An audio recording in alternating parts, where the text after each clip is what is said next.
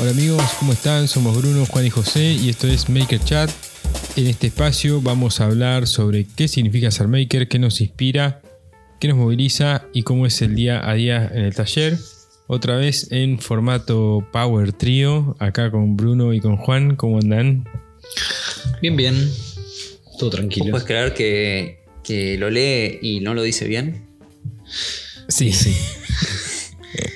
¿Puedes Inver- creer que, que esa sí, puedo, puedo creerlo. puedo la, la dislexia es total? Invertí el orden de los factores, pero no altera el producto. Productazo. Hablando de producto, productazo. Sí, hablando de cosas bien hechas, ¿no? Cosa, habla- a- hablando de cosas bien hechas.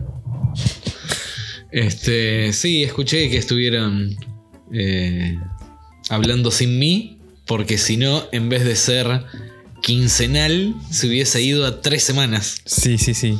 Trisemanal. Claro. No voy a decir que de el eso, episodio mm. pasado no, no estuvo bueno, porque mantuvimos la calidad, la ex- excelentísima calidad como todos los episodios. Doy fe. Nos pusimos al hombro acá José y quien les habla el episodio anterior, pero realmente se extrañó tu presencia, Bruno. Bueno, muchas gracias. Sí. Muchas gracias. Sé, que lo, sé que lo decís para cumplir nada más, pero. No, no, Gracias, jamás igual. diría una cosa así. No, no, estábamos como, como un carrito de supermercado con una rueda. con una rueda rota. Qué feo Yo- cuando te pasa eso. Yo no voy a decir nada, pero. Bueno, sí voy a decir. Ustedes saben que habría alguien que en este momento le preguntaría a Juan: ¿Con quién te gustó más grabar a solas? ¿Con Bruno o con José? Cosa de generar polémica y peleas. Sí, sí, sí. Es- Debo decir, acá con José presente, que disfruté muchísimo el episodio que grabé con vos, porque fue nerdísimo. Sí. Sí, sí, sí. Fue muy, Nerdísimo. muy nerd. Cosa que no, el más José, nerd semana tras semana nos frena un poco. Sí, la nerdeada. José hubiese dicho aburrido. Por el, por el bien del público. Por el bien del público. Che, somos el podcast en español Maker. eh, podcast Maker en español. Más eh, longevo del mundo, me imagino. Más duradero. Sí, Supongo que sí. quiero creerlo. Sí, en cantidad de episodios. ¿Qué es? 160. y- Cua- eh, cinco, creo. Cinco. Y sí. Sí. Un montón. No estoy muy en tema, pero creo que. que debe ser el más longevo, como De. Argentina estoy 100% seguro. Sí. Che, eh, Making It, ¿cuántos episodios tiene, por ejemplo? No, tener como Creo mil. que tiene como 600 más. Ah, ok. Sí, Ah, debe tener falta. como 10 años, me parece. Ah, ok. Falta, falta Estamos un tramo. Sí. Estamos lejos. Y si grabamos quincenalmente, se va a estirar mucho, mucho tiempo. Sí, todavía más. Este, che, ¿qué les iba mm, Bueno, ¿qué, qué han hecho sus... eh, ¿Quieren que les cuente un poco de qué, en qué ando yo? A ver, dale. Bueno. Bueno, por un lado está José Rutero, que está haciendo la, la mesa de sacrificio, la acabo de terminar ahora en estos días. Es básicamente una placa de MDF que ocupa toda la superficie del router, con un montón de agujeritos equidistantes. Y en la parte de abajo tiene clavada una tuerca, una tuerca de, de clavar métrica 8. Eh, entonces, bueno, hice todo el, procedimiento ese de hacer todos los agujeritos con el router, clavar las tuercas, para ahora poder desde el otro lado, desde el lado que queda hacia arriba, que me quedan este, los agujeritos limpios, digamos, sin la tuerca, poder anclar eh, clamps y prensas y sujetadores y todo tipo de cosas para mantener sujetados hacia la mesa mientras se usa el, el router, digamos, ¿no? Eh, eso es básicamente una cama de sacrificio. Lo, lo cuento por ahí por si alguien no, no la conoce o lo que sea. Es una cosa que a mí me llevó bastante tiempo hacer. Me llevó bastante tiempo de diseño y de ejecución. Este, porque bueno, es una cosa que uno intenta hacer una sola vez y este, al no tener casi nada de experiencia en router, de repente tener que rutear toda una, una superficie completa de punta a punta llegando a todas las esquinas de la máquina. Es como bastante estresante y, demandante de, de pensar, ¿no? Em, así que nada, eso. Por suerte salió bien, salió todo bien. Me equivoqué en una sola, una sola cosa que fue... em, son 250 agujeritos. ¿No? 250 operaciones de un vaciadito y unos agujeritos. Eh, y dividido en dos partes, ¿no? Una hace el pocket, la, la- cajita que va a, a alojar la, la- la parte plana de la tuerca, la espalda de la tuerca, llamémosla, y después es una operación de perforado. Bueno, la operación de perforado salió perfecta, pero la operación del vaciadito de las 250 tuercas me las, las hizo absolutamente desordenadas el router. O sea, no. sí. Se la pasó viajando. Sí, sí, sí. sí. Entonces, no hacía una operación de vaciado y no pasaba a la que tenía más cerca, sino que por ahí se iba a la otra punta, hacía esa y después iba a la otra punta. Y claro, la velocidad de traslación de la máquina es bastante lenta respecto Sí, a la velocidad a- de trabajo. Y así fuese rápida, se la pasó yendo y viniendo.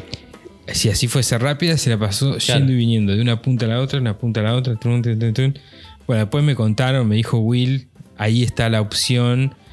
Y nada, es una. Es, te, tenés que hacer un clic en una opción que Sí, dice en- cómo querés que haga el recorrido. Minimizar, claro, minimizar el tiempo de, de traslado. Claro, al que está a la operación más cerquita, que siga con esa. Y yo no sé cuál era la opción que tenía seteada, pero era tipo. Hacerlo de la forma más lenta posible. Claro. Lo mismo que también tenés la posibilidad de configurar la velocidad de traslación en vacío. Sí, pero, pero esa estaba al 100%. Estaba... Creo que, que hay una forma medio de hackear eso también. Está bien, igualmente es. eh, por más, de nuevo, por más rápida que sea, es, está mal que, que, Sí, sí. que por que lo defecto no sea más la más rápido, próxima. Si se Claro, va de una sí. punta a la otra, Sí, no, no sirve. O sea, no, no entiendo en qué situación desearías que las operaciones sean lo más aleatorias posibles, no sé. no la más cercana una a la otra. No sé, no se me ocurre un caso, pero Sí, en, no sol- tengo. en soldadura. como no Claro. CNC, no. Solda- soldás una punta y mientras se enfría soldás la opuesta Claro. para que... Ah, para bueno, puede ser. Sí. Pero el, en plas- madera, el ¿no? plasma sí hace eso, digamos. Si tenés que... mm, Si, hay dos líneas que pasan cerca y, y se, se puede evitar que pasen em, Una atrás de la otra. una tras la otra, se evita. Pero es medio automático, no sé cómo lo, lo piensa a eso. Em, ¿Cómo es? Así que bueno, nada, sacando eso, eh, fue un éxito total. Ahora estoy imprimiendo em, anclajes de distinto tipo para, para ir probando. Y lo único que me falta es hacer el aplanado, el rectificado, digamos, de la mesa para, em, digamos, asegurarme de que eh, hay la misma distancia desde el usillo hasta la base de la mesa en toda la superficie por las deformaciones del material y cualquier cosa que pueda suceder. Eh, es, es como una especie de rectificado, eh, pero todavía no tengo la fresa esa, así que hasta que no tenga esa fresa, bueno, nada, queda ahí. Pero súper contento con eso porque bueno, es un, es un gran paso, para mí es un paso importante, como decía en el episodio pasado, muy contento de, de empezar a, a, a descubrir este, que nada, la, la comunicación entre el Fusion y el diseño y cómo el diseño pasa a... Juan, estás congelado, no sé si estás escuchando. Estoy, estoy acá. Ah, ok. Em, eh, nada, la, la comunicación entre el programa de diseño, la cosa 3D, la cosa este código G, cómo lo, lo interpreta la máquina y hasta ahora 10 puntos, súper bien. Así que muy muy contento con eso. Eh, eso por el lado José Router. Por el lado José Tornería, eh, estuve haciendo algo muy interesante esta semana que fue unas, unas este, una cotización para un trabajo para la industria ferroviaria. Eh, que lo voy a estar empezando la semana que viene el trabajo. Así que gracias a eso tuve la oportunidad de conocer una fábrica de vías, donde no hacen la vía propiamente dicha, sino que reciben eso y lo modifican y lo ajustan para hacer las transiciones, para que el tren doble, para que el fin de la estación, bueno, todo lo que tiene que ver con, no sé cómo se llama, operaciones, no sé cómo se llama, dentro de, de un recorrido. Así que Ah, bueno, eh, pude estar en una fábrica, es muy, muy impresionante ver los volúmenes Sí, de el las tamaño de la cosa. Mm. los tamaños de las herramientas, de las máquinas y del, del peso que manejan. Eh, El- Te meto un paréntesis en eso. Eh, tengo una recomendación para hacerte, Dale. pero la hago pública. En un canal que nosotros ya eh, recomendamos, que se llama Practical Engineering, Sí, alto canal. que es un alto canal, eh, hace unos días sacó un video de por qué la vía del tren tiene esa forma, ese perfil. digamos. Ah, mira. Justo estábamos hablando de eso de, las, vi- del- del- del- de los trenes y de la vía del tren en particular. Y, me- y- y justo me- me- YouTube me recomendó ese video. Me lo vi y es buenísimo. Mira vos, qué interesante. La, la- ¿por, qué la, por qué la vía, la sección de la vía del tren es igual en todo el mundo? Y por qué tiene esa forma. Claro, lo voy a ver. Es buenísimo. Bueno, el, tra- el trabajo que tengo que hacer yo está bastante relacionado con eso, porque lo que tengo que hacer, mecanizar, son los una cosa que se llama clips con doble E, cle- E, S, em, que es la, lo que sujeta la vía al durmiente. Ok. Es una sí. especie de... mm, bueno, ¿Sabes qué es? Gancho. Es, es- es Es un, un- clamp sí. como para el Es un CNC. clamp para el CNC. Sí, sí, sí, tal cual. Que lo Pero agarra un así, tornillo bueno, que es de exactamente cabeza eso. cuadrada. Sí, sí, sí. Lo que pasa que en una de las espaldas eh, mm, tiene una medida específica y tiene una, una pequeña. eh, un- un- Sí, se adapta una- a la figura del riel. Tiene un ángulo que, que copia el ángulo del riel, entonces cuando aprieta hacia abajo, hace como una especie de, de camita, digamos, que aprieta todo junto. Pero es todo pesado, todo grueso, gordo, todo sobredimensionado. Va, sobredimensionado no, digamos. Bien, Bien dimensionado dimensionado. para el tamaño Dimensionado para algo bien pesado, claro. Claro. Che, ¿y qué onda, qué onda esa fábrica? Mirá, está De en, algo en que es Avellaneda, completamente ajeno a nosotros. completamente ajeno a nosotros. De afuera es un galpón que no dice nada. Y cuando entras, bueno, muchas máquinas muy grandes, muy viejas, muy antiguas. Eh, lo que más me llamó la atención es la fabricación de lo que se llaman agujas, que es cuando la vía se le, eh, se le saca un pedazo. eh, La cortás longitudinalmente, digamos. lo- longitudinalmente y termina así, se llama aguja porque termina siendo muy, muy, muy, muy, muy finita, que esa, esa, esa parte que se está cortada después se pega contra una vía y hace que... Claro, es el selector de, de carril. Exactamente, que creo, creo que lo llaman corazón a eso, me pareció escuchar eso, que es el, el- el selector, digamos, y para cambiar de carril tiene que ser tan, tan gradual el cambio de, de una vía a la otra que se hace a través de esas agujas que son, que son como un cepillado muy, muy, muy largo, muy largo. Es como, imagínate, como si tenés un palo y le empezás a sacar filo con un cuchillo. Mm. ¿Viste? Bueno, le sacás, le sacás, le sacás, le sacás. Hasta que te queda muy, muy, muy, muy finito en una punta.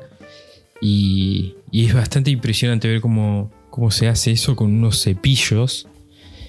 Que es como una especie de limadora, pero lo que se mueve es la mesa en vez de la herramienta de corte.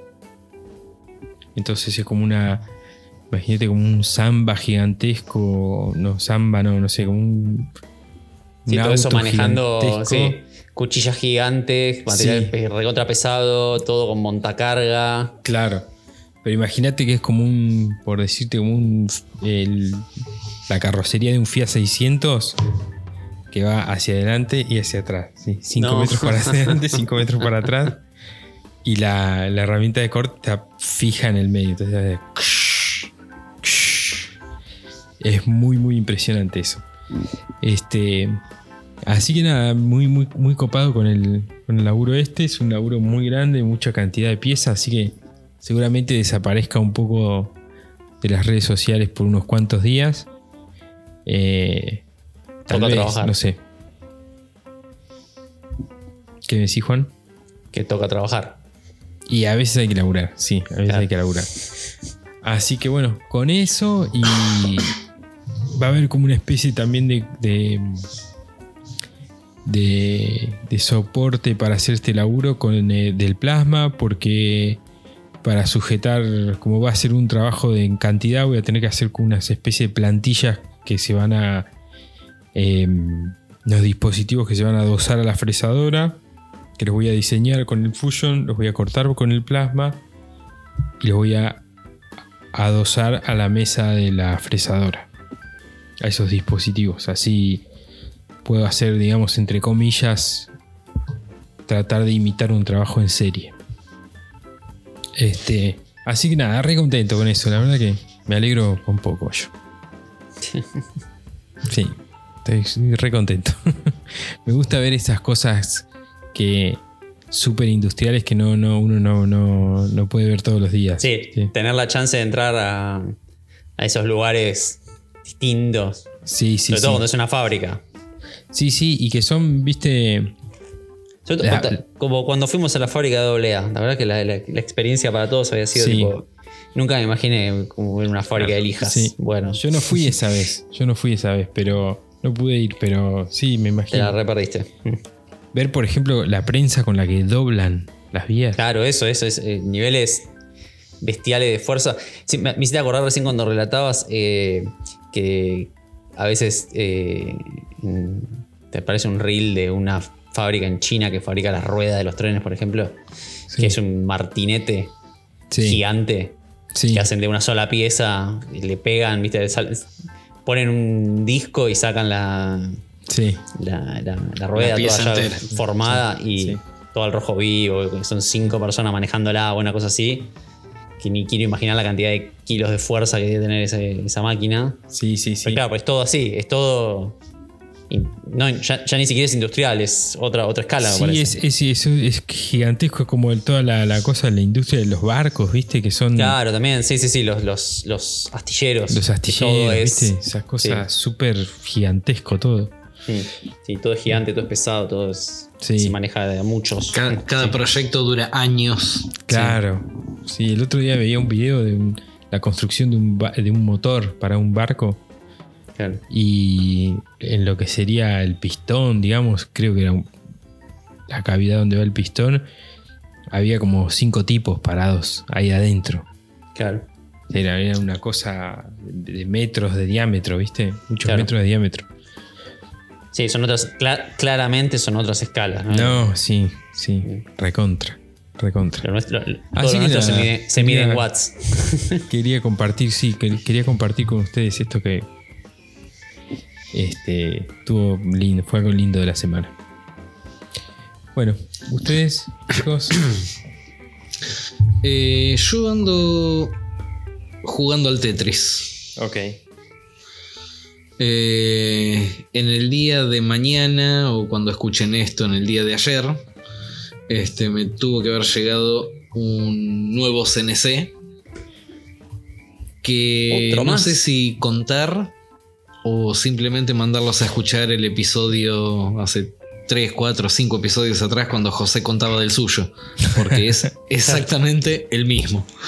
Claro. Vas a tener que Este. hacer eh, el unfilming. Claro.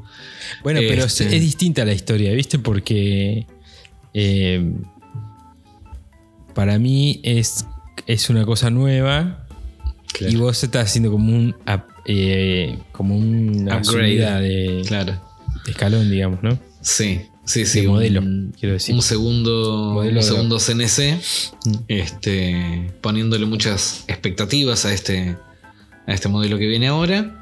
Y nada, ver para dónde, para dónde termina migrando el, trabajo. Como hablábamos hace un rato, la idea es eh, hacer productos en serie, hacer productos así de, de producción, entre comillas, eh, masivo.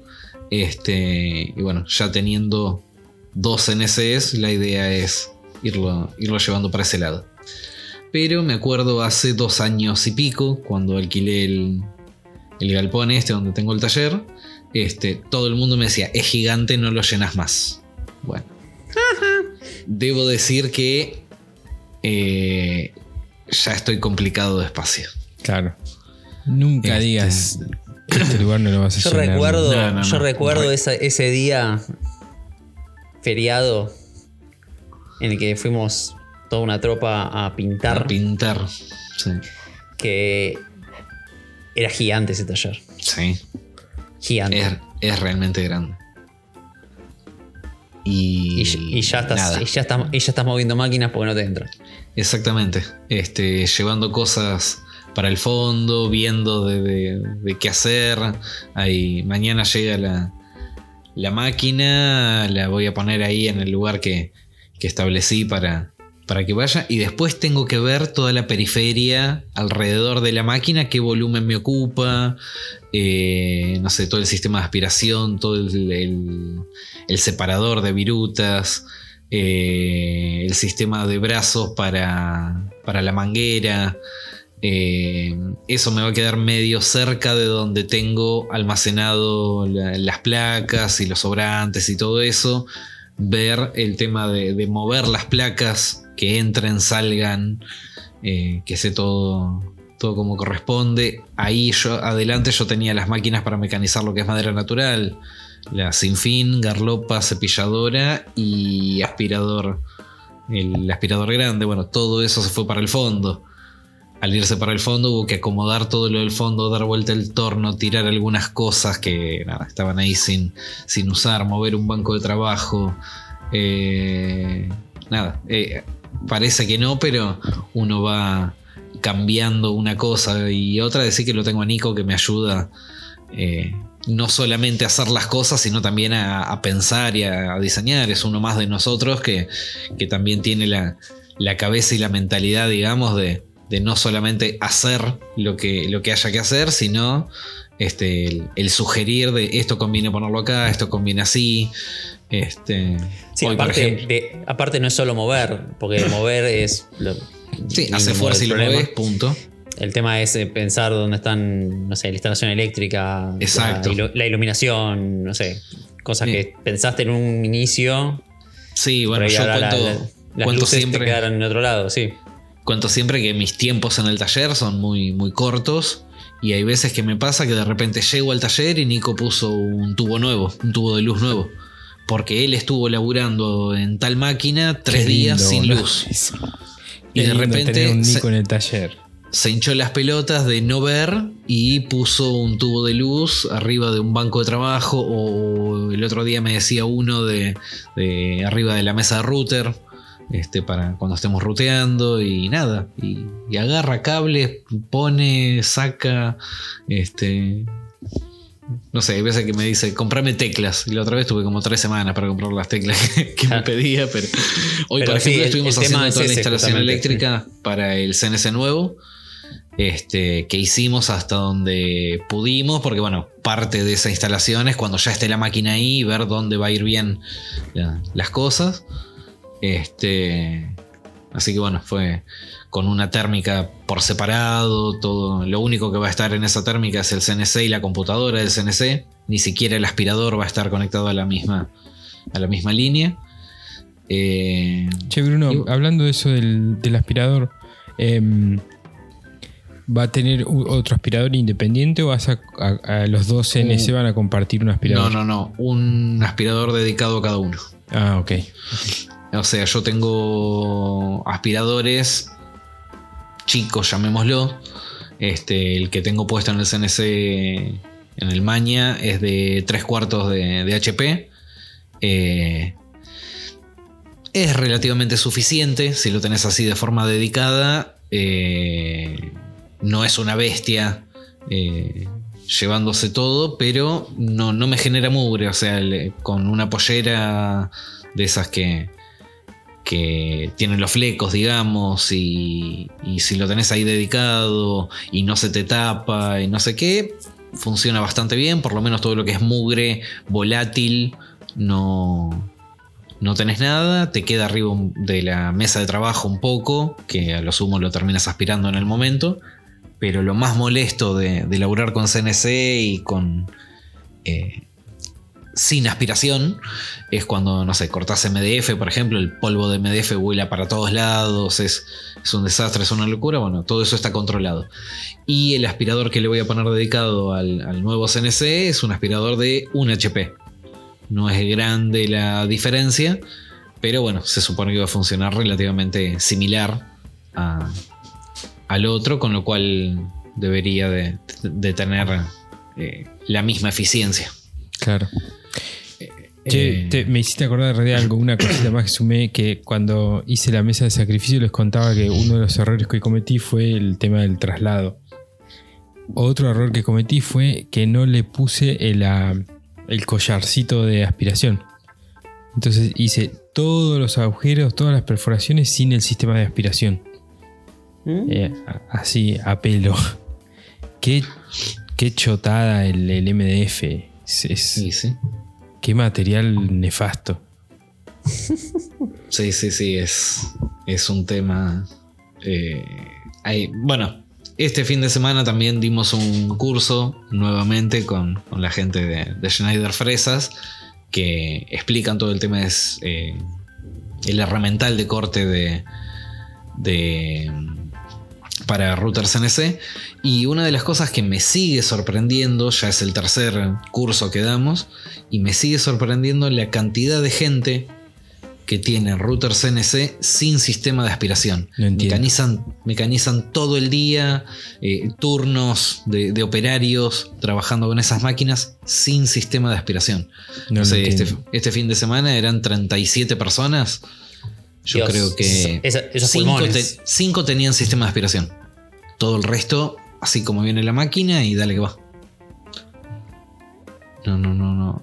Eso para mí es algo fundamental. Es primero que nada sistema de aspiración. Sí, no sé, mañana me llega la máquina.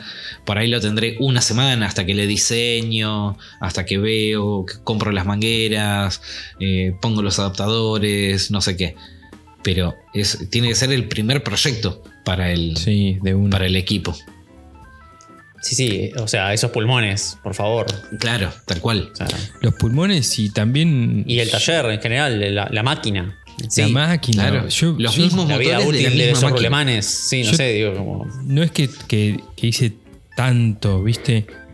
Pero lo, lo que me sorprendió es que más, más allá de la viruta, cuando vos estás, estás cortando, se genera un polvo que está por ahí en el dando aire. vueltas. Y sí. Y el aspirador a eso lo agarra todo, o, o gran Claro. parte.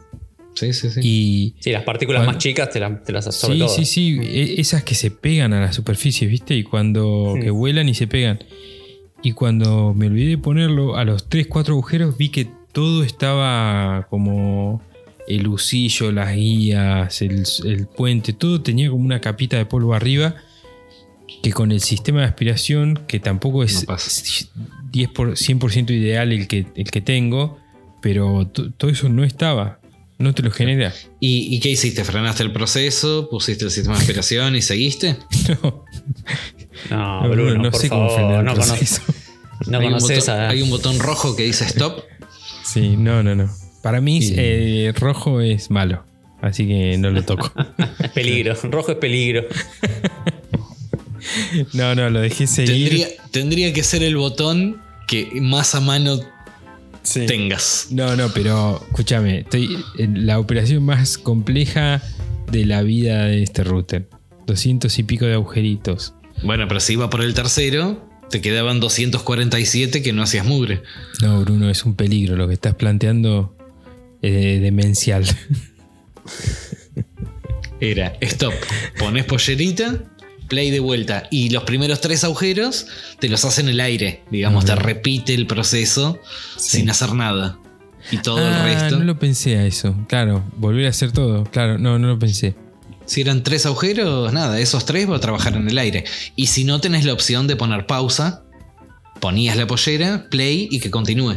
¿Sabes que no, no, no pensé empezar de nuevo? No pensé, no se me ocurrió. Dije, esto está, está trabajando bien, no toco nada. Sí, no lo equipo toco. que gana, equipo que no se toca. Claro. Ok. Eh, bueno, nada, y en eso, en, en- en ubicar un poco las, las cosas, ver eh, cómo van a ser la- los métodos de trabajo, las ubicaciones. Estamos poniendo cosas en lugares que no sabemos cómo va a funcionar. y bueno, después se irán cambiando. Un poco lo que decía Juan, está todo bien cuando haces el planito, la planificación y, todo, pero después en el uso del taller te vas a ir dando cuenta. Toda la parte de mecanizado de madera natural la, llevamos para el fondo. Y la verdad es que no sé si va a terminar funcionando bien ahí. Este. O, conviene llevar mesas de trabajo para ahí que esas máquinas vayan más para adelante. No, no sé. Eso lo, lo iremos viendo en, en el uso. Eh, sí, los dos NCs no se van a mover porque pesan un montón. La oficina ya es una estructura ahí construida. Después todo el resto puede ir migrando y moviéndose para un lado y para otro con el, con el folclore que vaya generando el, el mismo taller, ¿no? Claro. Sí, sí, sí. Eh, bueno, nada. Después terminando uno de los últimos laburos, aquellos que me había puesto en algún momento a hacer muestras, que estuvieron frenados por un tiempo, después continuamos, después agarramos otros laburos en el medio. Ahora, bueno, eso ya se terminó hoy. Y, y nada, y empezando a dedicarle un poco de tiempo al taller y a todos estos, a estos cambios nuevos y, y lindos que, que se vienen. Espectacular, che. Bueno. Ya, ya charlaremos sobre, Sobre el equipo. sobre el equipo, sí. Lo que, Sí, lo sí. que le va pasando a cada uno. Con esto. Exactamente. Y yo me vi un episodio de una serie hoy a la tarde, Sí. sentado en un sillón, Apa. Bien, ¿Cómodo? todo, todo agarrado con prensas, bien. con el constante, con el constan- constante miedo de, Terminé en el o de- piso. de terminar en el piso o terminar contracturado o con sin, algún tipo de sin dolor. almohadones. Si No, no, sin- con almohadones. Sí, con unos almohadones que no van a ser los definitivos. Pero bueno, me sirven de, almohadones, en Mi- fin. de almohadones y de referencia. Pero mm, creo que bien, creo. Bien. Tengo que, Estás- tengo que seguir haciendo pruebas. Estás, eh, cuando te sentás, como que modificás un poquito, bajás un poquito, subís, así o. No, no, hice, hice la prueba de, eh, según el manual, Sí, digamos, según lo que diseñé en función de lo que investigué. sí. Lo monté, lo llevé al, al- al comedor, a su posición, puse la tele y le di play. Y me senté.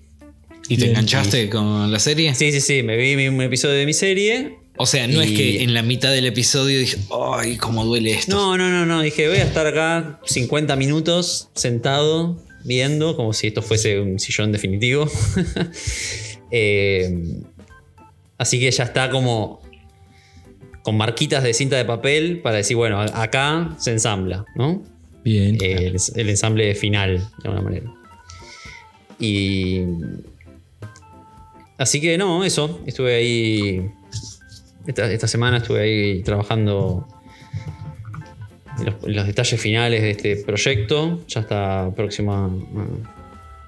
Creo que mañana voy a hacer otra prueba, digamos, pero Te quedaste con ganas de ver otro episodio. Sí, no, y aparte lo, lo voy a hacer como. Lo, voy- lo voy a mover como uno, un poquito más alto. La parte del, digamos, el, el conjunto lo voy a subir unos. Tampoco, tampoco lo hagas a tu altura, porque después cuando vayamos de invitados nos va a quedar incómodo. No, no, porque eh, en realidad eh, lo, estoy pensando en una comodidad, un siguiente paso de comodidad que es poder estirar las piernas sobre algo, sobre el puff, sobre una mesa ratona, lo que sea. Bueno. Y yo soy muy de eso, porque tengo piernas largas. Entonces, eh, creo que unos centímetros para arriba le quedaría mejor para esa, para esa situación. Así que mañana voy a hacer la siguiente prueba, a la mañana, cosa de ya tener alguna. alguna. no, alguna. ya Idea. resultado referencia. empírico al respecto y en función de eso ya es ensamble, detalles finales, biseles y finish y se termina. Bien. ¿Cómo, cómo es el anclaje de la. lo que es la. no sé cómo se llama, parrilla? La, Sí, los elásticos le los llamo yo, no sé elásticos. Sí, llamémoslo, sí, sí. a las patas. eh, Los elásticos se van a unir a una pieza de madera, sí. que es como una especie de B corta, cuyo ángulo de la B corta es 105 grados. Sí. entre, entre las, entre las- entre las líneas de la B corta. Eso recibe el, el asiento y el respaldo. Y después eso se adhiere a las patas, que son esa figura más irregular. Está bien. Eh, ya está todo hecho, falta. Está todo con prensas ahora. Pero sí, estuvo. estuvo el proyecto en general estuvo divertido de hacer. Eh, hice mucho encastre, le metí mucho detalle. Hice algo que nunca había hecho, así de manera demasiado. O sea, todo el elástico, por ejemplo, la parte larga del elástico, o sea, la parte de arriba y de abajo, le hice toda una ranura de punta a punta. Y después toda la parte interna del elástico, o sea, los dos laterales y todas las, las varillitas del medio, lo hice todo con, con lo que sería el, el vástago de una, de una caja de espiga, digamos. No sé cómo, ni cómo llamarlo ya a esta altura de esta Sí, hora. una, una espiga. Una espiga, básicamente, sí. Le hice una espiga, es- todo espigadito, todo muy lindo, todo en, encolado muy hacer, bien. y en vez de hacer todas cajas, lo fuiste metiendo en una- esas ranuras. En una ranura. Y como yo soy el rey de los detalles y me, me- me engancho, me engancho, me engancho a estas boludeces. El rey de los detalles. El rey de los detalles, claro. me- bueno, son 11 varillas cada eh, elástico. Me hice 44 separadores para que la ranura no quede expuesta a la vista, sino que tiene un taponcito Claro. a la medida de separador en otra madera con terminación redondeadita. Claro. Porque estamos hablando de la boludez. La boludez de la boludez sobre la boludez, nivel pavada. Nivel, sí, nivel flaco eh, avanzado Eso- en esto. Buscate ¿Eso qué onda? Te, te tiraste a ver la serie, no te enganchaste mucho y te pusiste a pensar en. No, no, en no, no, eso. no. Eso ya está hecho. Antes de montarlo. Ah, O sea, cuando hice la ranura dije, ah, esto está buenísimo porque esto lo voy a rellenar con un pedacito de cedro que entre perfecto y aparte me sirve de separador para que todas las varillitas me queden iguales. claro. Entonces dije, ah, son 57 milímetros de separación. Buenísimo. Vas a tener que cortar 44 y después redondear 44 por 2. O sea, 88 biseles. Con el cepillito. Tiki, tiki, tiki, tiki, tiki, tiki. Porque es muy chiquita la pieza para un router. Claro. Tiki, tiki, tiki. Haciendo la curvita. Tiki, tiki, tiki. Bueno, eso. El rey de los detalles. la boludez, la boludez. Creo que lo hablamos una vez. pará, creo que lo pará, hablamos una pará, vez en esta, en mesa de autoayuda. Lo hablamos esto de que, que cada uno se engancha en algunas cosas o yo me Escuchame. engancho en esa cosa y no termina más. Sí. ¿Y eso? ¿Va tapado por los almohadones después? Eh, en el asiento sí, porque no se van a ver. Claramente no se van a ver. Eh, es algo que te tires al suelo a buscar algo y digas, ah, mirá, mirá, la parte del asiento. Mirá qué detalle le puso. En el respaldo sí, porque va a estar a la vista. Claro. Bueno, lo tendría que haber hecho solo en el respaldo, técnicamente hablando, pero bueno, ya que estamos. Y sí. Quien No, corta no podí- 22, no corta hacer 44. 22. Claro, quien corta 22 corta 44. Claro. Ya está. Bueno, Pero bueno, eh, la cosa bien hecha como Maker Chat, bueno, el sillón de mi casa, ya fue. Excelente, loco. Está buenísimo. Está buenísimo esas cosas que, como es para vos y querés que sea como vos querés que sea, y encontraste esa cosita que para nada, dedicarle ahí. exactamente, eh, eh, exactamente. Sí. La respuesta es: ¿y por qué lo hiciste? ¿Y porque puedo? claro. ¿Por qué? Porque cual. está todo ahí para hacerse. Así que, eh, nada, es, estoy en esa. Así que termino eso y ya tengo una cama para hacer. Y nada, empezando a, a mover un poco el, el taller. Qué lindo, che, buenísimo. Sí. Bueno, bien. Sí, sí, sí. Muy cómodo, muy cómodo todo. Buenísimo. Espectacular. Eh, ¿Ya detectaste algo que por ahí querés eh, modificar? No, no, to- todavía. Nada, No- o sea, no ya moví. de ya- la- del, del sillón, sino del taller. No, no, sí, sí, de- del taller todavía, o sea, sí, ya moví eh, la posición de alguna, de dos de las máquinas, o sea, la mesa router y el cepillo. Estaban en una posición, ahora pasaron a estar en otra.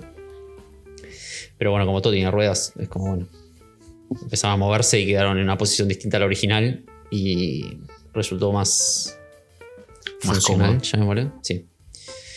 Pero sí, todavía tengo ahí que resolver aspiración, básicamente es el, tema. Aspi- Aspiración, o sea, los vientos, llamémosle, vamos a poéticos. Eh, aspiración y asunto neumático. Ok. El compresor está ahí todavía sin desembalar casi. No es algo que use mucho porque lo que era la clavadora, digamos, la reemplacé muy bien con la clavadora batería. Entonces, la clavadora neumática es como que no, no le encuentro uso ahora porque tengo la- el reemplazo. Entonces, lo neumático es como que no, no solo no estoy dando prioridad, sino me estoy re- como replanteando la idea de que exista.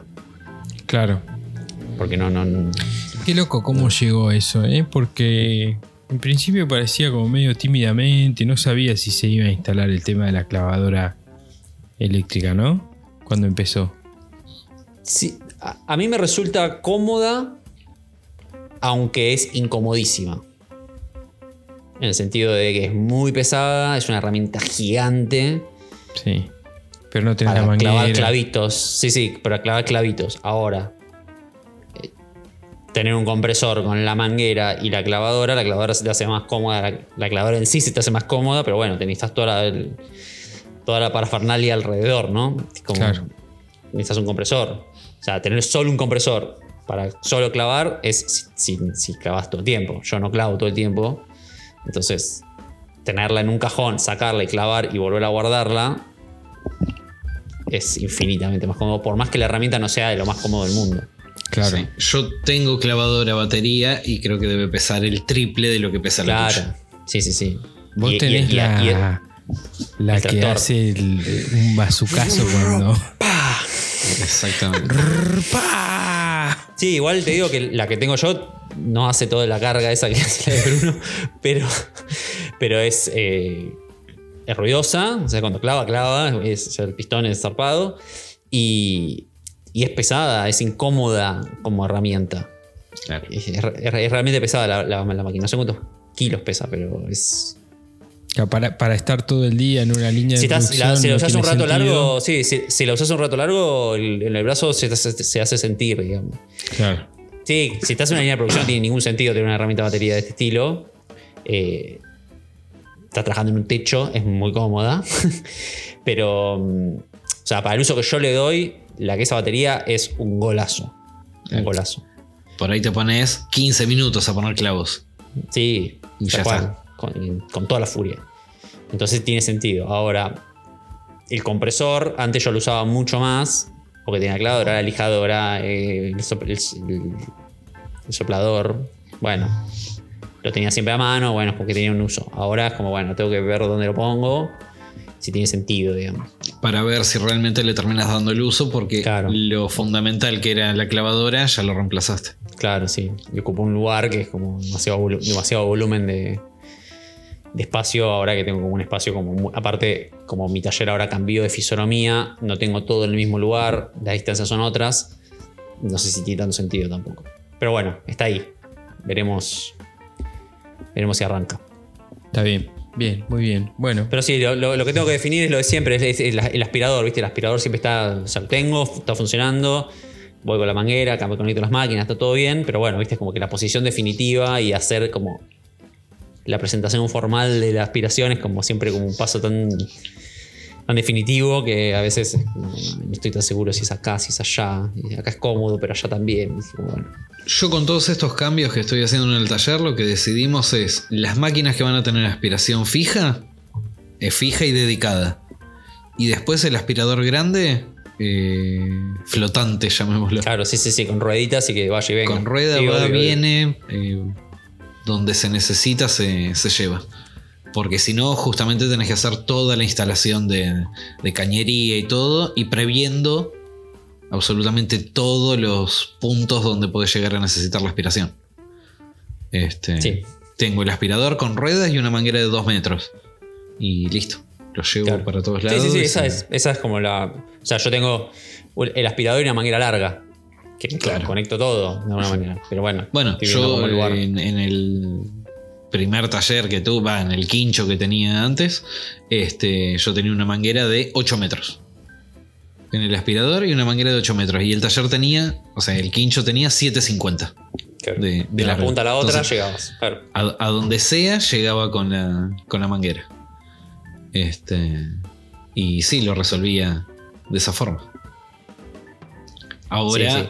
El taller tiene un poco más de 7 metros, no tiene sentido, más allá de que perdés capacidad de succión, no tiene sentido tener una manguera de 20 metros para eso. Es mejor que el aspirador tenga rueditas. Una manguera de 20 metros no la moves. Claro, no, no, no, no. claro, no es una aspiradora, es otra cosa. Exactamente. Pero bueno, así que esa fue. En eso estoy. Estuve, estoy. Bueno, genial. Bueno, qué bueno, che. Todas lindas noticias. Eh, muchachos, eh, te- habíamos pensado un, un temita para, para hablar esta semana que tiene que ver con, con las habilidades. Habilidades en el sentido de ser habilidoso. De ser, se llamarlo ser bueno en algo, en alguna parte del proceso o en todo el proceso o en alguna cuestión. Y nada, cómo desarrollar eso, si ustedes se dan cuenta que son habilidosos en algo, les gustaría ser habilidosos en alguna cosa que saben que no lo son, como, vemos un poco en general, es una charla bastante light, digamos, no venimos acá a salvar, salvar al mundo con, con esta charla, sino más que nada, ver, ver qué posición tiene cada uno respecto a eso. Eh, ustedes sabrán que existe una teoría, la famosa teoría de las 10.000 horas, Ujú. que dice que para ser bueno en algo, Tenés que en cumplir. realidad no para ser 10.000 bueno en algo, no, no, no, no, no- no- es ser bueno en algo. Para, después de las 10.000 horas se, se supone que sos como... do- Dominás, dominás el área, Sí, sos buenísimo en algo, sos el que Yo, mejor en yo algo. no, hice la cuenta, pero escuchaba un, un reel, un TikTok que dice que son 8 horas por día durante 5 años. Claro, es eso, es dedicarle Ahí te da 10.000 horas. Claro, lo absolutamente todo tu tiempo a algo por cinco años.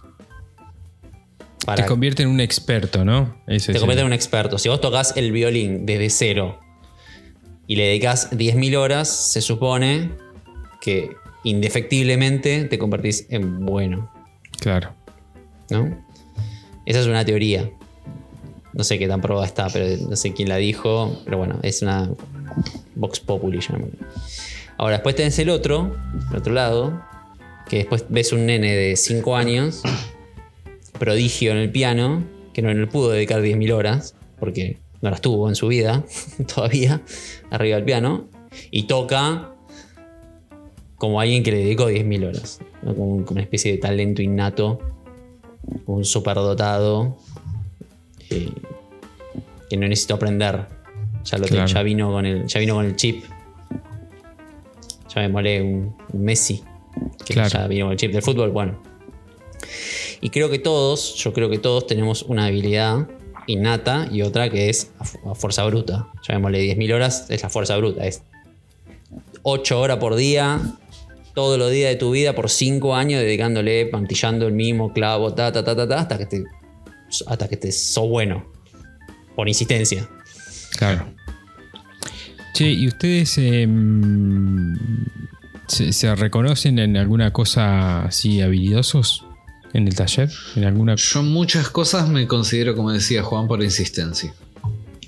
trabajador? Pero hay Claro, alguna que de- vos de- digas, realmente, esta, esta es una habilidad que tengo en esto, me destaco. No sé si me destaco, pero me sale naturalmente bien. Eh, es difícil, verse a uno mismo a veces. Sí, sí, es difícil. Además suena como Pero- medio arrogante, ¿no? No, yo en esto la tengo re clara y me sale de taquito.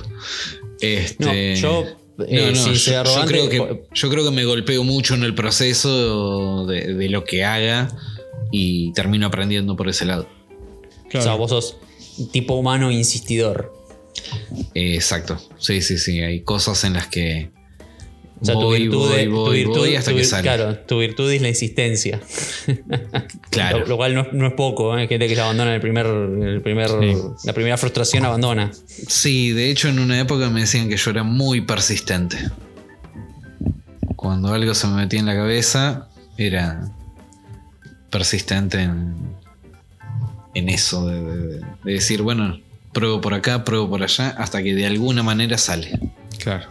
Pero vos podés afirmar entonces que si tu característica es la insistencia, suponete, podés afirmar que esas 10.000 horas, en el caso de que las acumules, te harían bueno en algo. Yo creo que sí. O sea, progresivamente vos ves que, supo- supongamos, el último año con el CNC, fue tu herramienta fetiche Sí. del último año, le diste, le diste, le diste, le diste, le diste, y hoy estás como en un nivel de conocimiento y de utilidad Sí. para con la tarea mucho más cómodo y con un montón más de conocimiento que Total- totalmente. hace un año. Sí. Sí, sí, sí, sí. Yo, eh, yo eso lo confirmo. En, en- en oficios o entiendo que en cualquier disciplina, deportes o, lo que sea, todo lo que practiques, todo lo que vayas practicando, no solamente a nivel hobby, sino que vayas queriendo mejorar técnica, no sé. Eh, bailás, vas a tomar clases de baile y, y el primer día sos un patadura. Cinco años más tarde, a no ser que vayas por hobby y porque te importa poco, vas a ir prestando atención acá, mejoro acá, o mismo el cuerpo se te va acostumbrando y terminas, no te digo siendo un bailarín, Sí, pero no un Este, patadura. pero no vas a dejar tranquilamente de ser un patadura. O sea, cuando te vayas a un, a un cumpleaños y te pongas a bailar, van a decir, apa, ¿cómo baila Juan? Míralo. Ahora, la pregunta que yo me hago es, nosotros que eh, a través de esta época de las redes sociales podemos ver el trabajo ajeno. ¿Podremos afirmar que hay gente que por más que insista, es decir, gente que tiene muchos años de taller, no, no aprende o no, no evoluciona, no... O sea, no, no, no ves que, que por más que insista en una tarea, no la hace mejor, más prolija, eh, más rápido, no sé, el vector de evolución que elijas, no importa. No, para mí justamente está en no les interesa. Claro, iba Claro, a ser lo mismo. Tal vez hay una claro. cuestión de interés y no, no es su. o- Es en dónde su poner el foco. Vocación, digamos, su. su, su- no, no está en sus intenciones, digamos. Eh, Claro. Aprender la técnica para aprender a bailar mejor. Simplemente va, escucha la música, mueve el cuerpo y si Claro. cinco años más tarde mueve el cuerpo a destiempo, Claro. eh, no le importa. Este, yo una cosa que. mm, No sé si, si soy habilidoso, me, me- creo así, capaz que me equivoco, ¿no? Probablemente, pero me creo habilidoso es que mm, soy. Creo que soy capaz de incorporar mucha información muy rápido. eh, que tal vez des- después con el tiempo se me va. Pero, me- pero como que cuando me enfrento con algún problema, con algún proyecto donde necesito esa info, es como que la puedo incorporar muy rápido. Me parece que soy habilidoso en eso. Me da la, me da la sensación. No sé cómo medirlo tampoco, ¿no? No, no, es algo que vos sentís que, claro, Que eso Que te eso sale te- bien. Que eso te sucede de manera medio innata. claro. Sí, sí, sí. Yo, por yo, ejemplo, por ejemplo- con José noto esa diferencia. Que él se mete en muchísimos temas, que aprende, obviamente, y, y muchos, entre comillas, ¿no? Por arriba. Claro. Claro. Sí, es Yo un ahí- generalista él. Yo por ahí soy de meterme más en, en algo en particular y tratar de aprender a fondo Claro. un tema en particular. Claro, Claro. Vos tenés el perfil especialista, llamémosle, Claro. y él tiene el perfil generalista. Claro. Claro. Sí, sí, sí. Yo noto eso. Yo es como que me, me, me- me meto a fondo en un tema hasta donde considero que lo necesito y agoto todos esos recursos rápido. Como tipo este, una termita que va comiendo toda esa información. y después paso a otra cosa, o, o Claro, pero cuando no, creo pero que no profundizás. más, claro. cambio. Sí, sí, sí. Sí, profundizás hasta donde sentís que necesitas, Claro, claro. Pero no tendés a meterte a fondo. No. Bueno, igual es un, es un talento ese. ¿eh? Sí, salvo que, que me guste, que me interese o que lo necesite. Puedo decir, hasta acá llegué, no, más, no quiero más, este tema no quiero más y dejarlo a un lado. A veces me sirve porque puedo, puedo pasar a otra cosa rápidamente y a veces me quedo corto, ¿viste? Con la, con la información. Pero bueno, Después, hay algo que. Hay gente que tiene y hay gente que no. Yo creo que, los, yo creo que sí lo tengo, que es habilidad con las manos, ¿no? De- desde que me acuerdo, siempre fui una persona habilidosa con las manos. Y que no sé, o sea, y, cuando me comparo con gente que no lo es, que no tiene incapacidad de ser prolijo, que no incapaz de, de- de manejar una máquina, cualquiera sea la- las nuestras, eh, te das cuenta por el contraste. O sea, tengo amigos que no saben hacer un agujero en una pared un Sí, taladro, que lo agarran y le da miedo. Y para nosotros eso es como una cosa me- mega recontra básica. claro. Pero la habilidad, la- eh, como que la habilidad con las manos es algo que se va como desarrollando, pero yo siento que siempre la tuve. Vos sabés que es Como muy que desde posta muy, eso muy que decís, chico. porque además la habilidad con las manos no, no, no tiene que ver solamente con el taller. Se ve, por ejemplo, no, en, la, es- en la sí. cocina también, ¿viste? El- el- sí, sí, en, en- en cómo utilizas tu- tus manos para hacer las cosas. Sí, ¿no? sí, sí. Y en la, en la cocina, cuando ves a alguien que es medio torpe con las manos, que cuando está cortando cebolla te das cuenta de que no es una persona habilidosa. Tal cual. Y que no importa cuántas cebollas corte, No. eh, por ahí aprende a no cortarse los dedos, pero nunca va a aprender a cortar la cebolla más finita o mejor. Y, y más allá de esto del foco que hablamos recién, ¿no? Digo, como que hay una limitación como. No quiero decir física, porque capaz no lo es físico, pero hay como. eh, no está puesto el, el tale- el talento, llamémosle. No, no, no- hay gente que es más, viste, no sé, piensa más rápido, tiene. toma mejores decisiones, no sé, que tiene otros Sí. talentos. Pero yo siento que siempre, hasta incluso de chico, eh, eh, mi sensibilidad con las manos, llamémosle, para hacer de todo, más allá del desenvolvimiento después de me- que me guste desarmar las cosas, de arreglar la bicicleta, muy, desde muy chiquito, de que me guste ¿viste? la llave fija y poder ajustar una tuerca. Sí. Eh, que eso obviamente después es- te moldea la vida, porque después yo por algo fui industrial y por algo estoy donde estoy, ¿no? Como que siempre, digo, eso del, ese, talento, ya me molé con las manos, siempre lo tuve. Pero bueno, ¿cómo se traduce eso? O sea, yo, yo a eso le dediqué 10.000 horas de alguna manera, porque desde los 5 años que arreglé mi primera bicicleta a hoy, eh, Y sí. fueron trein- 35 años de uso de manos para hacer cosas. Pero, Por ahí todavía no tenés las 10.000 horas de carpintero, pero sí 10.000 horas de claro, artesano. De manitas, como dicen los sí, de manitas, sí, sí, sí, de persona útil con las manos, llamémosle. Maker. Sí, Maker. Más Claro, de 10.000 horas claro, de maker. claro. Claro. Claro, pero yo sí me doy cuenta que, eh, en- que mi carpintería, llamémosle, yo hace cinco años, más o menos, que trabajo de más o menos full time de carpintería. Y yo me doy cuenta que mi carpintería no es la misma y que fui evolucionando en, en lo que hago. Pero bueno, porque es mi búsqueda esa. Es a donde está mi foco. Como hablamos recién. No sé si soy bueno o malo. Soy mejor que mi yo de hace dos años, tres años. Sí, sí, que es lo importante, competir es con contra vos lo único, claro, es contra lo único que me comparo. Entonces, eh, ¿cuál es la, la habilidad ahí? Absorbo conocimiento como José. Claro. Eh, ¿Evolución? Claro, pero es por insistencia. Bueno, No, no sé si tiene que ver con la habilidad eso. Me parece. Es más, tiene, está más para el lado de la práctica, ¿no? La práctica. Sí, sí, sí, yo creo que lo mío es pura práctica. Claro. Sí, sí, sí. O sea que, que 8 horas por día, 5 días a la semana trabajando de carpintero, evidente, o sea, no entiendo cómo no te hace mejor. Claro. Sí. Es como hablamos recién de bailar. Va todos los días a bailar te- y mínimamente te tiene que ir mejor. No me entra en la cabeza Ah, que sigas ah. haciendo lo mismo. No, a no Exacto. ser que no te a, a mí no me entra en la cabeza. Claro. Sí, pero igualmente, por insistencia, por la, por la propia lógica de estar ahí parado todos los días con las herramientas, Claro.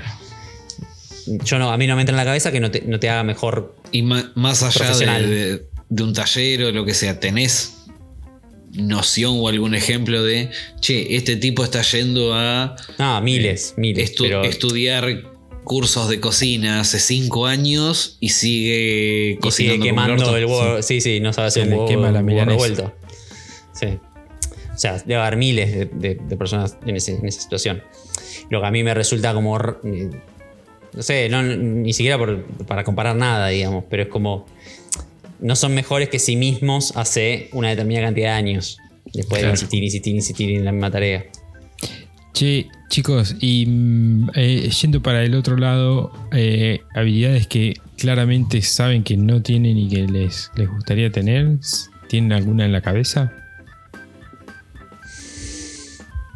Mm, Buena pregunta. Uh, me gustaría, me Bueno, yo les puedo dibujar. decir una si quieren. una que a mí, a mí me gustaría tener más es la Ah, em, es eh, paciencia, dedicación y enfoque en, en- tareas que requieren eso, esa- esas características.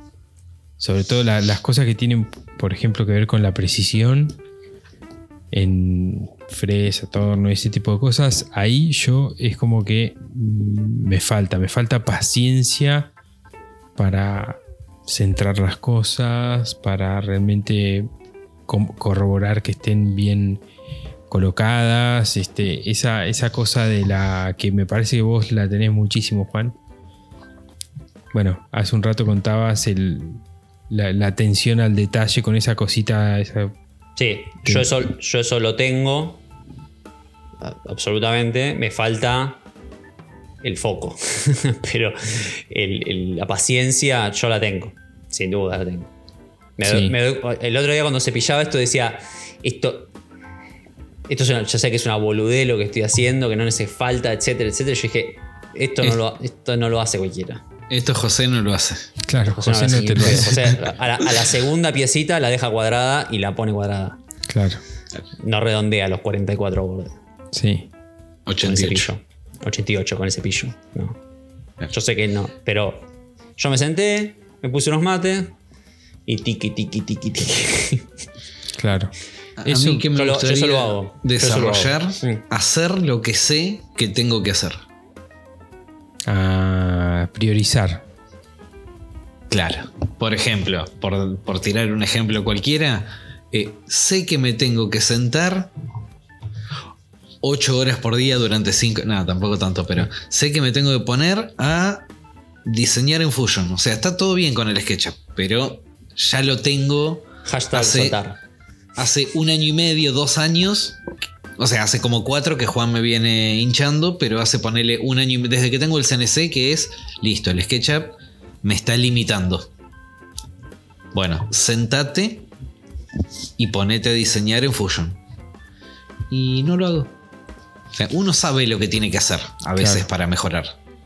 Bueno, Y sí. así todo no, no, no. Bueno, ¿sabes qué? No lo haces. Es- eso lo puedo conectar con lo que decía antes, que era esa especie de, de cosa que me agarra a mí, viste, de, de obsesión, de adquirir información. Y yo por ahí, por- en ese caso, soy capaz de estar una semana donde todo lo que leo, todo lo que veo y todo lo que consumo tiene que ver con eso, con Fu- Fusion, ponele. Después, Sí. Llegaste hasta un punto, Claro. resolviste lo que tenías que resolver y te olvidaste del Fusion. De- después me olvido y es simplemente usarlo cuando lo necesito.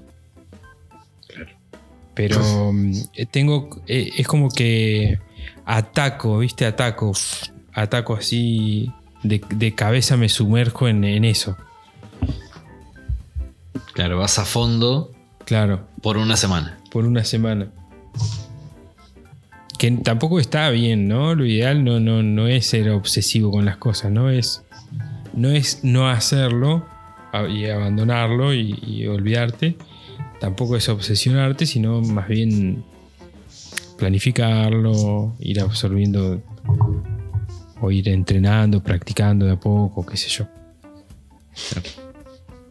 Digo, ¿no? Para hacer un poco el contrapunto con lo que decías vos, Bruno. Una habilidad que me gustaría tener y no tengo es saber dibujar, por ejemplo. Oh,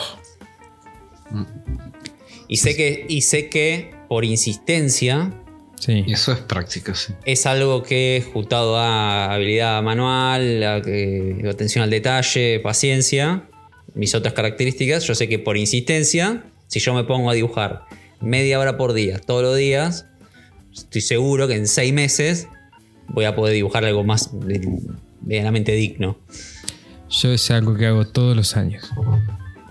Todos los años digo, este es el año cuando aprendo a dibujar. Y nunca lo hago. Es- Yo cada es vez que dibujar, veo- ¿sabes qué? La gran frustración de mi vida esa. Yo cada vez que veo las historias o publicaciones de, de este muchacho que fabrica muebles que se llama Oscar Músico, con doble C, Músico, que hace el tipo de dibujo que a mí me gustaría poder hacer. Hace el sketch, digamos, de, de la construcción de un mueble, más allá de los planos. Él hace como una, así, un, garabato, así como quien dice, te lo hago así nomás. Un dibujito así nomás. Te hago un garabato así nomás. Como diciendo, así va a quedar tu mueble, te lo hago acá en vivo, tiki tiki tiki, te hago tres liñitas y te lo hago. Bueno, Tiki, tiki, tiki. bueno. Eso, lo que hace este chabón, así innato, es arte total. Y, y me resulta que, lo, que, que, por ejemplo, es algo que a mí me resulta que lo tendría medio, hasta te diría en el corto plazo, Claro. eso. Ojo que Porque tengo- esa- ese, porque tengo ese el dibujo objetivo- también natural y que parece fácil y rápido. Olvídate, tiene, eh, el chabón tiene una, una habilidad porque te- a veces dibuja eh, proyectos que, que, que está haciendo o hizo y lo dibuja en unas vistas como complejas. Claro, sí, de, sí, de puntos de fuga complejos. Sí, sí, sí, como medio, viste, cenital, pero con ángulo, con las sombras que dibujaría una ventana. O sea, hacen unas cosas que, de nuevo, lucen como un sketch así Sí, sí. eh, como las líneas no- a veces no son rectas, viste, como que está medio hecho así nomás, Sí, sí, por así sí, decirlo. no. Y son espectaculares, a mí me parecen espectaculares. De hecho, en un momento, eh, junto a Euge de Capé, que charlando sobre el tema, ella tenía en la cabeza un mueble que quería hacer y no podía como bajarlo a papel para mostrárselo a su clienta. Entonces me preguntó a mí si sabía, qué sé yo, que andaba con el 3D, qué sé yo. Le digo, mira, te recontra bueno hacerlo a mano esto. Porque tiene toda la onda para hacerlo a mano. Entonces le dije, mira, este muchacho que está acá, este Oscar, y el pibe se, se- se ofreció como a darnos clase de esto. Cuestión que quedó ahí dando vueltas. Y después yo hablé con la novia de un amigo que se, dibuja la que se dedica a la pintura y da, da clases de, de pintura. Si no, nos daba clases de dibujo. Y tomábamos una clase, ¿viste? Que, que es un punto de fuga, nada, agarrar una regla, empezar, dibujamos un cubo, un cilindro, una esfera, bueno, todo bien, digamos, sa- salió. O sea, me salió bien, en la- la- el primer intento me salió bien, digamos. Pero muy de, de- de dibujo con regla, sí, viste, como muy bueno. Este es el punto de fuga, dibujás, qué sé yo. Pero a mí me encantaría el, el sketch. Y bueno, lo que pasa es que. Con, de- con el tablero de dibujo y una escuadra, yo te dibujo una perspectiva perfecta y te dibujo lo que me sea necesario. Sí. Yo no tengo ningún inconveniente, te dibujo escala, eso no tengo drama. Ahora, yo quiero que sea el dibujo. Claro. Por más boludear, con, por más boludear y que salga algo, Claro. copado. Lo que pasa es que hay un camino larguísimo entre. Larguísimo. Para llegar Sí. a que el dibujo sea natural. Creo que Picasso decía. Tenía una frase que era algo así como. no, capaz que la estoy rebastardeando la frase, pero era algo así como. Tardé cinco años en aprender a pintar como Miguel Ángel y toda la vida en aprender a pintar como un niño. Claro, ahí va. ¿Viste? Sí, sí, de, sentirla y que salga. Sí. Eh, en su momento, yo para seguir con este tema, eh, en su momento, como estaba con esta cosa así de empezar a dibujar, eh, había averiguado que hay unos grupos de personas, nerds como nosotros, del dibujo en este caso, que hay un tipo de dibujo que es como el dibu- el dibujo mm, arquitectónico, llamémosle, Sí. en este estilo de así de poder hacer un boceto sobre lo que estás viendo. Y hay gente que sale, no sé, pues todos los sábados a la mañana y se juntan en diferentes lugares de la ciudad, un grupo de, no sé, de 20 personas, donde se van a una plaza X, cada uno se sienta en un asiento distinto, van ahí en grupo, lo que sea, y es como que te sentás y decís, bueno, voy a dibujar esta, esto que estoy viendo. Claro. O sea, tratando de mantener las escalas, las profundidades, las luces, qué sé yo. Todo en ese estilo, ¿no? Como algunos que usan acuarela, otros que usan dibujos más, más tipo blanco y negro, cada uno con su técnica. Pero es como que hay un mundo ahí para meterte y aprender y dedicarle tiempo. Sí, seguro. Algo que em, a priori te gusta, que potencialmente tenés algunas cosas que te ayudarían. Te ayudarían para el trabajo, te ayudarían para bocetear ideas, para hacer un montón de cosas. Y bueno, y está ahí. Sí, sí, sí. Este. Sí, yo todos los años digo este aclaración, año. es, Este año perdón, es, aclaración. Cada vez que hago un boceto a mano así, que intento dibujar cualquier una idea, soy un desastre. No puedo dibujar de línea recta. Claro. Ese nivel de frustración absoluta con esto. Sí, sí, sí. No, es, es, es muy. requiere muchísimas horas, ¿viste? Dibujo requiere. Parece que no, pero requiere muchísimo tiempo. Es- eh, ahí se da posta, posta, posta el. Porque hay, hay que vencer una barrera que es el del- de cómo. Hay que aprender a ver para aprender a dibujar, ¿viste? Claro, sin dudas. Cuando. Cuando te dicen, viste, qué sé yo, dibujar una, un, un auto y uno dibuja el auto de costado con las ruedas y qué sé yo, y uno nunca tiene esa vista de un auto. Uno cree que un auto es así, pero un auto no es así. Lo mismo con todo, con las frutas, con cualquier cosa, ¿no? Con una casa. sí. Este. Pues nada, no, no- no da para meterse tan a fondo tampoco, pero sí, comparto con vos que el dibujar es. Me encantaría tener esa habilidad. Me encantaría. Y después otra habilidad que me gustaría tener es eh, la de ser mejor vendedor. Ah, Sí. Sí.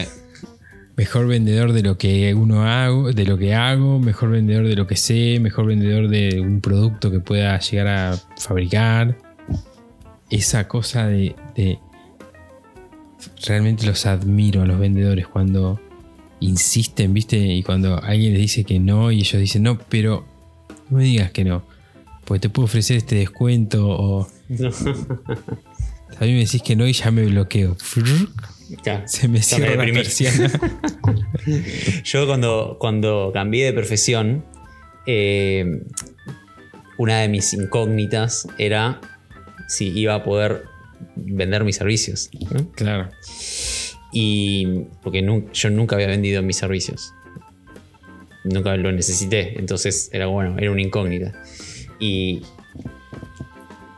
me di cuenta que soy bastante mejor de lo que pienso, Mira, pero depende del día. Ah, mira.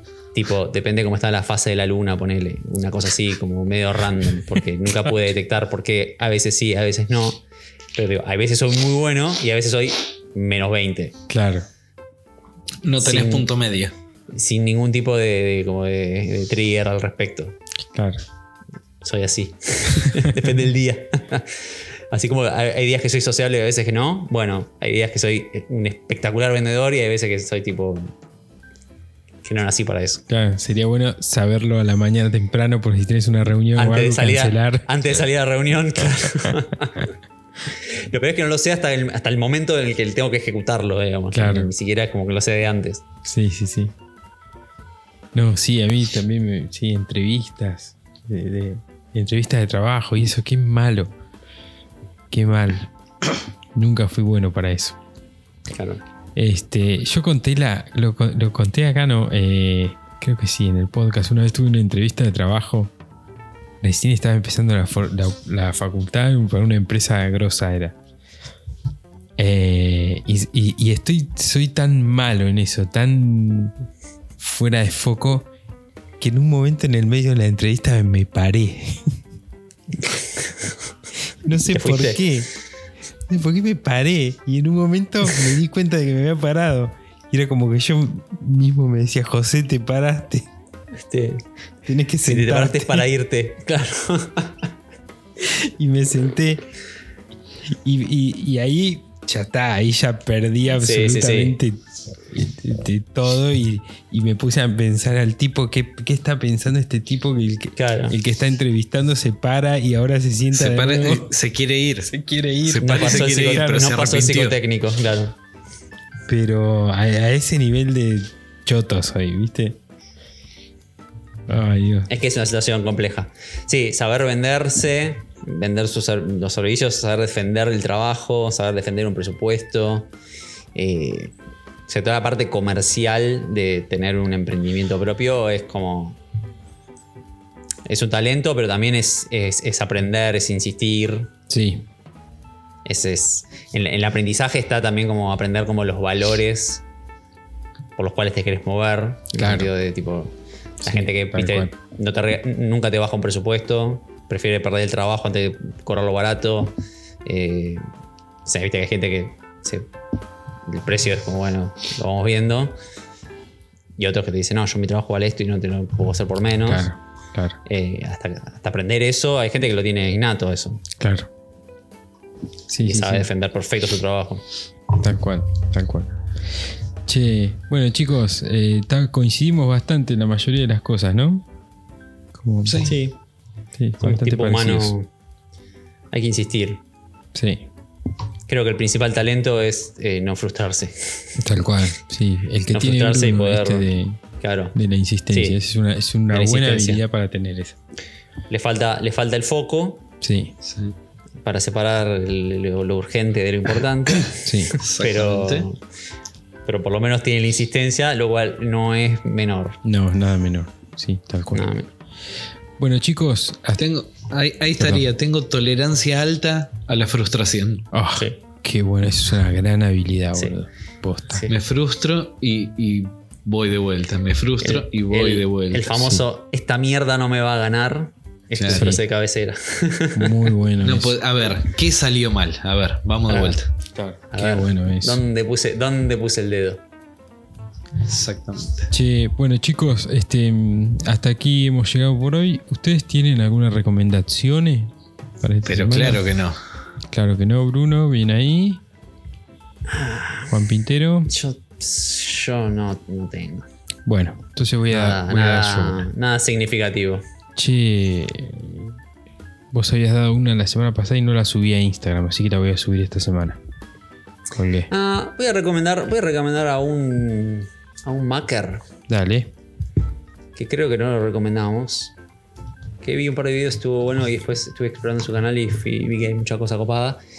Que se llama Newton Makes. Newton, Makes. Ok. Es un carpintero que hace cosas eh, en YouTube. Ok. No sé si en Instagram. Creo que en YouTube al menos. Eh, y estu- yo entré por la parte de market- no marquetería, pero sí patrones geométricos hechos con madera. eh, que tiene ahí unas cajas y unas cosas así como interesantes. Y entré al canal y es como, bueno, un can- canalazo de bocha de videos con contenido de carpintería de todo tipo. Y bastante eh, así divertido, ágil. Bien yankee en su forma de, de hacer las cosas. Así que Newton Makes.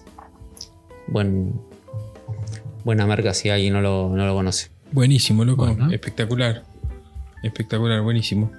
Bueno, yo, este, ya que estamos hablando de dibujo, voy a, mm, a compartir un, un ilustrador. Entonces, se llama, qué nombre más raro, se llama Redman o Extra. Es aparentemente holandés el señor este. El. Redmer, así como se escribe, Redmer. Sí. Y O es, creo, el apellido es o, es- o Extra. Em, sí, hace unos dibujos. Las últimas publicaciones de Instagram son medio raras, pero si siguen para abajo van a ver los dibujos más, más clásicos del flaco. Que son unas. Un estilo muy lindo, muy de, bien de, ilustración de tinta negra.